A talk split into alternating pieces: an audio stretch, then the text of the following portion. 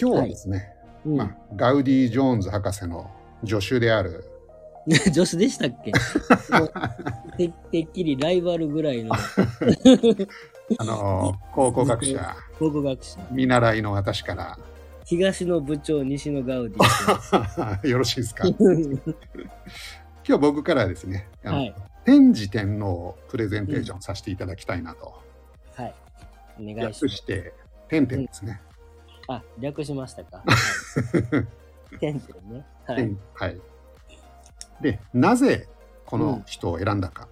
はい。これね、飛鳥時代の人ですよね。そうですね。飛鳥時代の人で。奈良時代になる前の人ですけど、まあ、この後、あのーまあ、ガウディ博士専門のはい。奈良時代を語るにあたっても、はいまあ、この人抜きでは語れないっていう部分、まあ、かなり影響力の大きい超重要人物なのかなと。そうですね。ええ奈良時代は、もうこの二人に引っ張られてるような時代です、この二人っていうのは、うん天智、天武。天武そうですね。そうですね。うん。この二人の力関係っていうのか、奈良から平安にまで行っちゃうぐらいな感じですよね。うんうん。そうです、そうです。はい。まあ、まさに、ザ・日本の話と言ってもいいぐらい。でそ今うですね回はですね、あの、うん当時の国際社会の中における日う本んうん。みたいなものもありつつの、はい。まあ、お話をさせていただこうかななんて思っております。はい。お願いします。ポイントはい5。点ありまして、 5点。はいはい。順番にいっちゃいますと、はい、お願いします。丸1、丸一。天智は超悪い意味。天地って読みがちですよね。天、そうですね。天地天、天地って読読めますよね。そっちの方が読みやすいですよね。そうですよね。日本人これ見たらもう天地って読んじゃいますよね。うん。でも実際あれですか、学校でもやっぱ天智って教える天ん地って、で、字って教えますねで。すよね。うん。で、この天智ってのはすごくね、悪い意味だということを、えー後でお話ししたいなとはい。から丸2日本史の重大事件大化の改新を改めて整理してみましょうはい。と。でこれはあれですか学校では大化の改新とうん。一子の変っていうのは教えるんですか、えっとねうん、きっと、あの、もうちょっとレベルというか、あ学中学高だから校、うん、高校とかなれば一種の変って言いますけど、まだ、あの、小中は大化の大開化の始改新言いまわす。かりました。でまあその辺の話も。はい、お願いします。で丸3がですね中野大江の王子は皇太子でじゃあうん天皇って誰なのと、多分ですね多くの方は大化の改新でうん、中野大江の王子がうん、天智天皇になったみたいなうん。感じの捉え方をしてるんじゃないかなと僕もまあ結構そう思ってたんですねうん小学校、中学校ぐらいの時、うん、うん、で実は中野大江の王子まあ皇太子なんですけどうん、この方23年間皇太子をやってうん。天皇になってからの活動ってのは4年しかないんですね短いですね。短いほとんど皇太子なんですうん、うん、まあその辺の話をしたいなと、はい。うん。で丸4丸四激。動の東アジアまあ百は済高栗、うん、えー新羅この辺の朝鮮半島の情勢と、ね当時日本の国内もですねまあ百済派だったり白木派だったり国内もかなりぐっちゃぐちゃになってると。うん、うん。いう状況の中で、丸5なんですけど、はい朝廷大パニック、あら。唐の軍勢が日本上陸、そしてその1ヶ月後にうん、大あら変な事件が起きると、ら。ええそういったお話をさせていただきたいと思っております。はい。お願いでは、まず丸1ですね、丸一。は天智天皇の天智、これはあんまり意味がよろしくないと、まあ、一見良さそうな名前ですけど、と。うん、うん。ちなみにガウディさん、はい。陛下に会われた時はなんてお声掛けするんですか陛下にえ会うえ、陛下に。僕がですかええっと、こんにちは。え、そういうことですよね。ななどういうことですかあのー陛下って言えば、どなたのことを指してるかっていうのは、僕ら通じますよね。わかりますね。ね。うん。当時も会われた人とかは、うん。わざわざお名前では呼ばないですよね。そうですね。ね。まあ、例えば、まあ、陛下であったり、まあ、うん当時はどうなのかな、大君とか、うんうん。そんな感じで言いますかね。まあ、まぼまあ、僕が部長って呼んでるような、そういう、あそういうこと部長の名前ですでよねすか。そういうそういうことですよね。ね。はいはい。まあなんか僕もね、社長とか言ったりしますけど。社長のこと名前では言わないですね。そうですね。はい。陛下に対して名前で言ったら、多分問題になりますよね。うん。なんか継承つけたいですね。そうですね。うん。まあ当時も当然そうだったと。うん。で、しかもですね、まあ今はあの年号との絡みがあるんで、うん、あれなんですけど、当時は、例えば天智天皇が、うんまあ存命だった頃、この頃は天智と呼ばれるとご本人も思ってないわけなんですね。うんうん。あのーこれまあ天皇の名前死号っていううんの送り名、まあ例えて言うと戒名みたいなことですかね。亡くなった後亡くなっにて後に、この天皇を正式にこういうふうに呼ぶ。そうですね。ね。うん生前の、まあ、功績だったりとか、うんえーその方の人生なんかを反映して、こういったお名前ではい。呼びましょうと例えば、まあ、死後名前が贈られた天皇の例としてちょっと極端な例なんですけどはい。天智天皇の息子大友の王子これあの672年に人心の乱で、まあ、自害に追い込まれては亡いく。なっているんですけど、これ飛鳥時代の話ですね亡くなったのはうんうん。ですね。ですねでずーっとですねこの方はまあ大友の王子と、はい。えー呼ばれてきたんですけどうん。明治3年になりましてはいま。だついこの間ですよね割とうん。皇文天皇という名前が贈られているとあ天皇にならはったんです。うなんですまああのー当時から当時ってうんその672年の飛鳥時代からこの人はえー天皇になられていたとうん。いうことを改めて明治政府が認めましょうと、うんまあ、いう出来事があったんですね。うん。うん。まあ、これはこれで興味深い話なんですが、まあ、今日はちょっとこの辺は掘り下げずに、では天智天皇のうん。天智の由来なんですが、うん。中国の古代国家で殷という国があるんですね。陰。は陰い。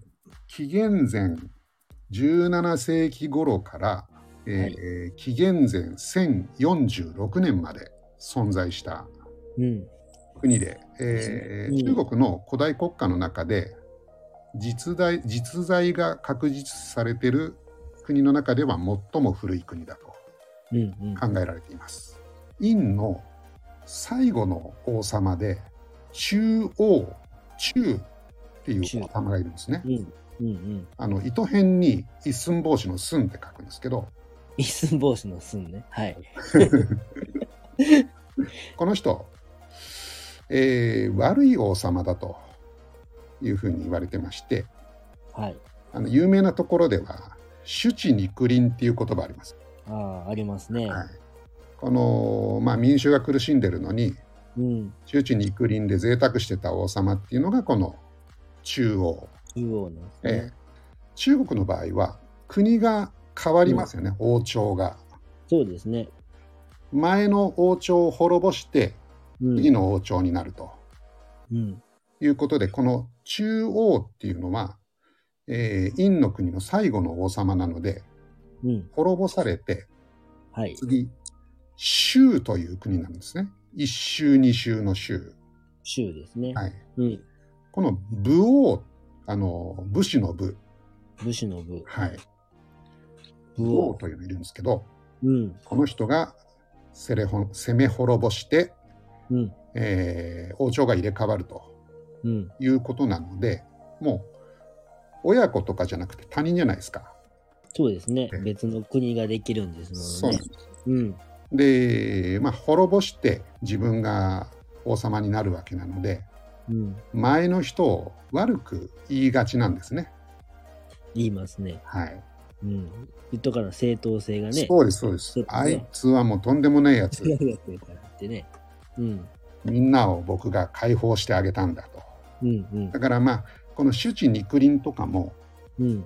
実際は、えーなんか神様にね、あのー祈る儀式だったりとかうっん。ていうのを、そういうふうに、あのー悪いことにこじつけられたんじゃないかとうん。いうふうにも言われてるんですが、うんこの中王、中の王様うん。がですね、まあ、最後武王に、えー攻め立てられて自殺をするんですね。はいはい。この時にあの贅沢な宝石をたくさん身につけて自殺したと。うん。でこの宝石が天智玉天智の玉うん。と言われているんですね。展示欲。はい。ここからうん。天智天皇と。悪い名前ですね、これ。そうなんですよ。滅ぼされとるね。ええそうです。うん。なこれ僕ちょっと思ったんですけど、うん。うん。えーまあ、天智天皇がいてでさっうきん天武天皇って話してましたよね、うん。これが武王なんですね、そうですね。ブーは天狗のムーですもんね。はい、天智天皇亡くなってますんでうん。名前が付けられる時は、うん。えーその後天武系の皇族に入れ入れ替わっていくわけなんですけどうん。天武っていうのがまあ先に割とあってこっち天智だねとになったのかなっていうふうに僕は思ってるんですけどうん。うん。まあ、ともかく、あの、すごく悪い名前を送られて、で、うん天武天皇は、それを悪い王様をやっつけたうん。武王ですと。まあ、これ、割とよく言われてる話なんですけどね。これ、こ公式、公式なえーっとです、解釈ですかあの、これ言ってる人は多いです。うんで、あもともとですね、あの、言い始めたのは森鴎外。森 鴎外。僕知ってます。名前だけど。はい。森鴎外はですねこの天皇の名前の研究者としても結構有名なんですね。ああ、ねか漢字とかね、確あかあに。そうです。あの、ね鴎外ってすごい名前ですもんね。ね。で、この人が院の中央の天智玉から天智天天智天皇と。で、州の武王から天武天皇、うんうん。えーっていうふうにつけられたんじゃないかという説も取られていて、まあ、これ割とあの一般的に受け入れられてうるん説なんですね。でこの辺の天智天武の関係性っていうのもこの後の歴史を見ていくとうんなるほどなっていうのが、はいまあ、あるんですけどまあそれはおいおいまたうん話したいなと思っております。これ丸一です。まるこれつけた人はきっと奈良時代でしたよね。そうですね。えーなんっかあのと奈良時代のなんか漢文かなんかを書いた人がはいはいあのでつけた名前その時になんか送り名をどんどんつけていこういうのあつけたと思うんですけどだからそあのなるほど。その人がすごい今,、う今の話を聞くと天武天皇寄りの人なんだなっていうはい感はじもい、受けますし、もしかしたらその時のはい一般のみなみんなのこうイイメージとして、はい天智天皇が実際そういうはい悪い悪いというかそういうのもあったんだうんのかもしれないねっていうのも思いますね、そしたらね。そうですね。うんこれはですね、あのーまあ先ほど天皇の名前死後という形で、うんええ仕事ね。うん。この死後を考えたのが誰なのかっていうのは一般的に言われているのは近江の三船っていうまあ、奈良おう時代の、ん、ええうん、まあ、これ皇族の方なんですけど、非常にインテリの人で、うん。で天武系の人なのかなこの人は。そしたら、まあ、これも納得かな。はい。うん。ただ まああのーじゃあ本当に近江の三船がうん。勤務から天皇の名前を全て付けたと一応言われてるんですけどうん。ただそれにしてはですね名前の傾向がバラバラだったりとか、うん。いろいろあるんで、うん。うん。えーそれもどうなのっていうふうにもああ、まあ言われては言いわる、れてるよね。うん。確かに僕もねちょっとうんいっぺんに全部つけるってのは無理があるんじゃないかなって思ってるんですよ。うんていうのはえでも、て天智と天武はでも同じ人がつけたんでしょうね、きあっと。そうですねもうねここはね物語が一つですからね。中国中国の話なんですね。そうなんですよ。うん。面白い。あのーまあてうん。年号もね、あのー今回の令和は万葉集から取られたっていうふうにすごい話題になりましたけど、うん。えー平成まではずっとなんか中国の古典から取られてたっていう話ですもんね。うんうんうん。なのるでほどまあもっと昔のこの頃なんかはやっぱりもう中国から取るっていうのがうん。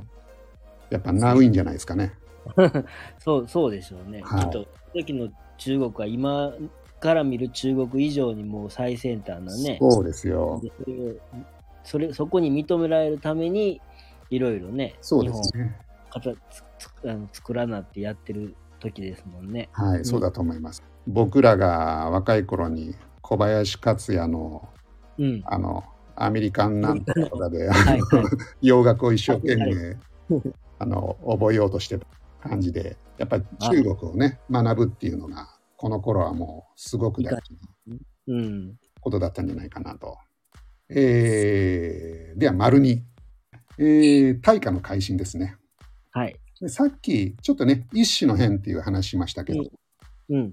大化の改新っていうのは、まあ、よくね有名な暗殺事件蘇我氏ですね、うんあのーまあ、一気に滅亡に追い込んだ、えー事件、まあ、これが一種の変でそれに続く一連の改革の流れなんかを含めて大化の改新っていうふうに呼んでるっていうふうに理解してるんですけど、そんな感じでしょうか、そうですね。あの、いその、い蘇我のイルカがうん殺されたことだけじゃなくてうん、大化の改新っていう時はもうその以降の、以降の政治の改革全部含めて、はいそういうふうに言いますね。なあるの、ほ高知公民とか、はい、そこら辺も含めて。ああそういうのも含めてってことですね、うじゃあまず、えー645年一種の変、まあ、当時中野大江の王子あ後の天智天皇ですねうん。それと、えー中富の鎌足りこれ後で藤原の鎌足りになりますけどうん。うん。この2人がですね皇極天皇の目の前で蘇我のイルカを暗殺するとうん。いう事件が起こると。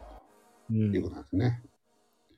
で、蘇我のイルカが、えー殺されて、で父親の蘇我の恵美氏が翌日、もはやこれまでとうん自殺をすると。うん。えー中野大江の王子がと皇太子にこの時なります。うん。うん。で、次の、ねそうですね、次の天皇ですね。で天皇誰になったかっていうと、皇極天皇の弟、うん。まあ中野大江の王子にとってみたらおじさんですね。はい。えー後に皇徳天皇と呼ばれますけどうんこの人がとりあえず天皇になると体制の、えー変更が起こるんですね、うんでこの中野大江の王子っていう名前なんですけど中中央の中うん。で大きい兄中野大江この大江大きい兄っていうのが、うん。うん。えーまあ、長男長男。はい。その長男の中なので、うん。まあ、これ次男っていう意味なんですね。まあ、中野大江で次男。そうです。うんうん。そういうことは次長男男がいるわけですね。で、この長男がうん。誰なのかっていうのは完全に特定されてるわけではないんです、実は。うん。ただ、この人じゃないかっていうのはあるんです。そうなんです。あの、古人の大江の王子。うん。えーこの人確かに、えー中野大江の王子から見ると、うんお兄さんなんですけど、うん。母親が違うんですね。えー当時、蘇我の馬子が推してたのが古人の大江の王子と言われているので、まあ、で、け結果、中野大江の王子は、えーはこの古人の大江の王子も排除してますので、次男が、えー長男を、まあ、排除したということなのかなと、僕は思ってます。うん。この辺でなんか、ガウリさん、ありますいや、そうですね。あの、やっぱりそ、蘇我氏、蘇我氏と、まあ、もう一人の、かま、かまたりでしたっけなんかああ、中富。とが、まあ、それが合わなくて、はいはい。で、まあ、その、きっと中野上の王子と、誰かが、それが合わなくてっていうところなのかなと思ったんで、これが、今言ってはる、長男だったのかあなそうですね。ね古人、古人の絵の字。きっとあの、まあちょっと話しちゃうんかもしれないんですけど、はい。蘇我氏がこれ以降あまり出てこなくなるそんうでですすねけ。ど、やっぱりそ、で、このこの時蘇我のイルカが、はい。すごい悪いやつみたいなはいはい。イメージがあるのは、さっきの、えっ、と、な天智天武と、あ、じゃあ武王、中王と同じで、はいきっとやられた方やからすごい悪いやつみた悪いいなやつだと。言われてるきっと、まあだから僕から見たらきっといい人やったんちゃうかな。なんやったら中央もいい人やったんじゃないかなぐらいのあけど、あ、ね確かにそれはありますそういようね。のもあるかもしれないですね。はい。僕もね、それはそう思います。あのー結構言われてるのは、この、蘇我のイルカ、うん、エミシ、ウマコ、うん。あうまくも。はい。この辺の名前がね、はい。あの、 面白いじゃないですか。うん、ちょっと、あの、バカっぽい感じがしって感じ。あ の小学校の子のか必ずね笑いが起こりますよね、この辺でね。うん。でこれは一説によるとやっぱりその、えーその滅ぼした側がうん。ちょっとバカにするような名前をわざとつけたんじゃないかとまあ、いうふうちに言われてるんょでっすね。と趣味悪いですね、そ れね。イルカってね。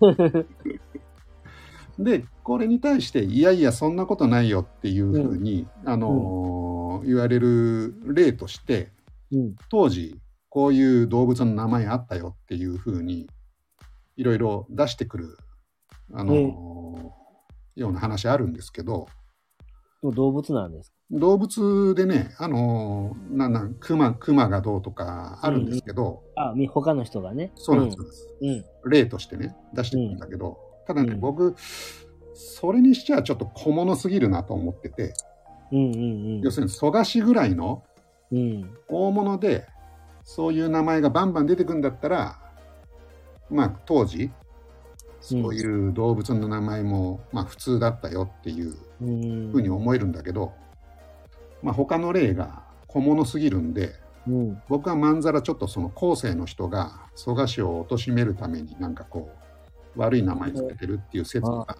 名前を変えたんですね。はい、僕はねあの、うんそうじゃないかなっていうふうに思ってます。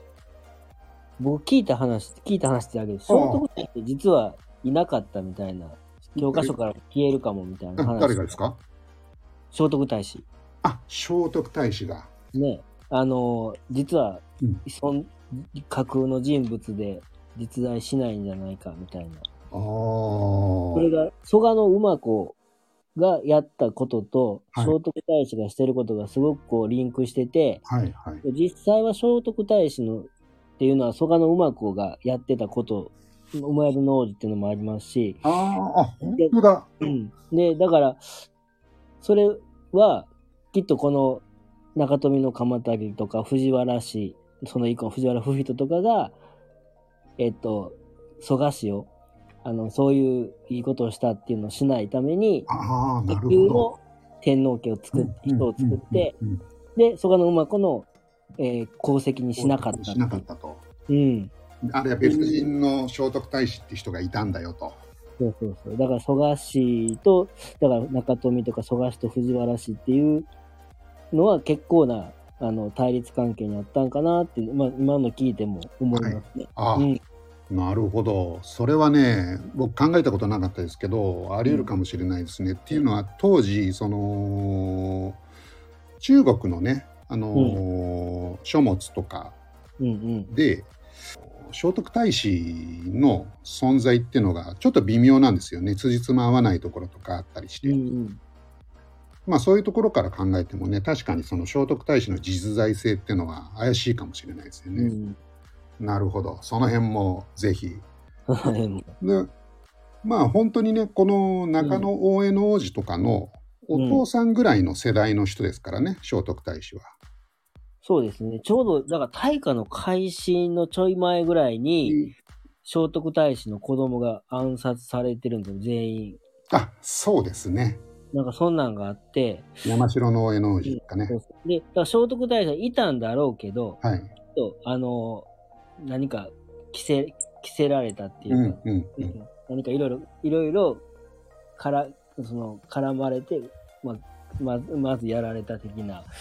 で、まあ、ちょうどその人を使えるからってことで、蘇我氏の功績を全部、聖徳太子の方に、まあ、聖徳太子呼ばれてなかったんでしょうけど、パッとこなるほど。うんう。それで、あのそれうーん。聖徳太子はあれですよね。あのー柏部の柏部夫人かな。あの、うん奥さんと同じ日に亡くなってるっていううん。話もあるので、それもなんかね、そうですもうこれ心中しかないじゃないですか。ね基本的には。ね、心中かなんか、ええ、まあ追い込まれたか殺されたかっなんですよね。はいうんていうところとかもあるんでね。で、あれですよね。えーっと、まあ一応言われてるのは、聖徳太子の子供の山城のうん。王子は、うん蘇我の馬子に殺されたのかな。あ、そうなん、そうなんですか。 僕、ごめんなさい、ちゃんとわかんないあ、ごめんなさい。イルカに殺されたのか。あ、イルカですか。イルカですからね。はい。ね、えー、皇徳天皇を立てて、中野上の王子は、えー聖徳太子、あ、しょあのえー皇太子になりましたと。はい。えっ、と、今まで、えっ、と、大会の開始の時の話でさ、あやっぱりボリュームがありますね。そうですね。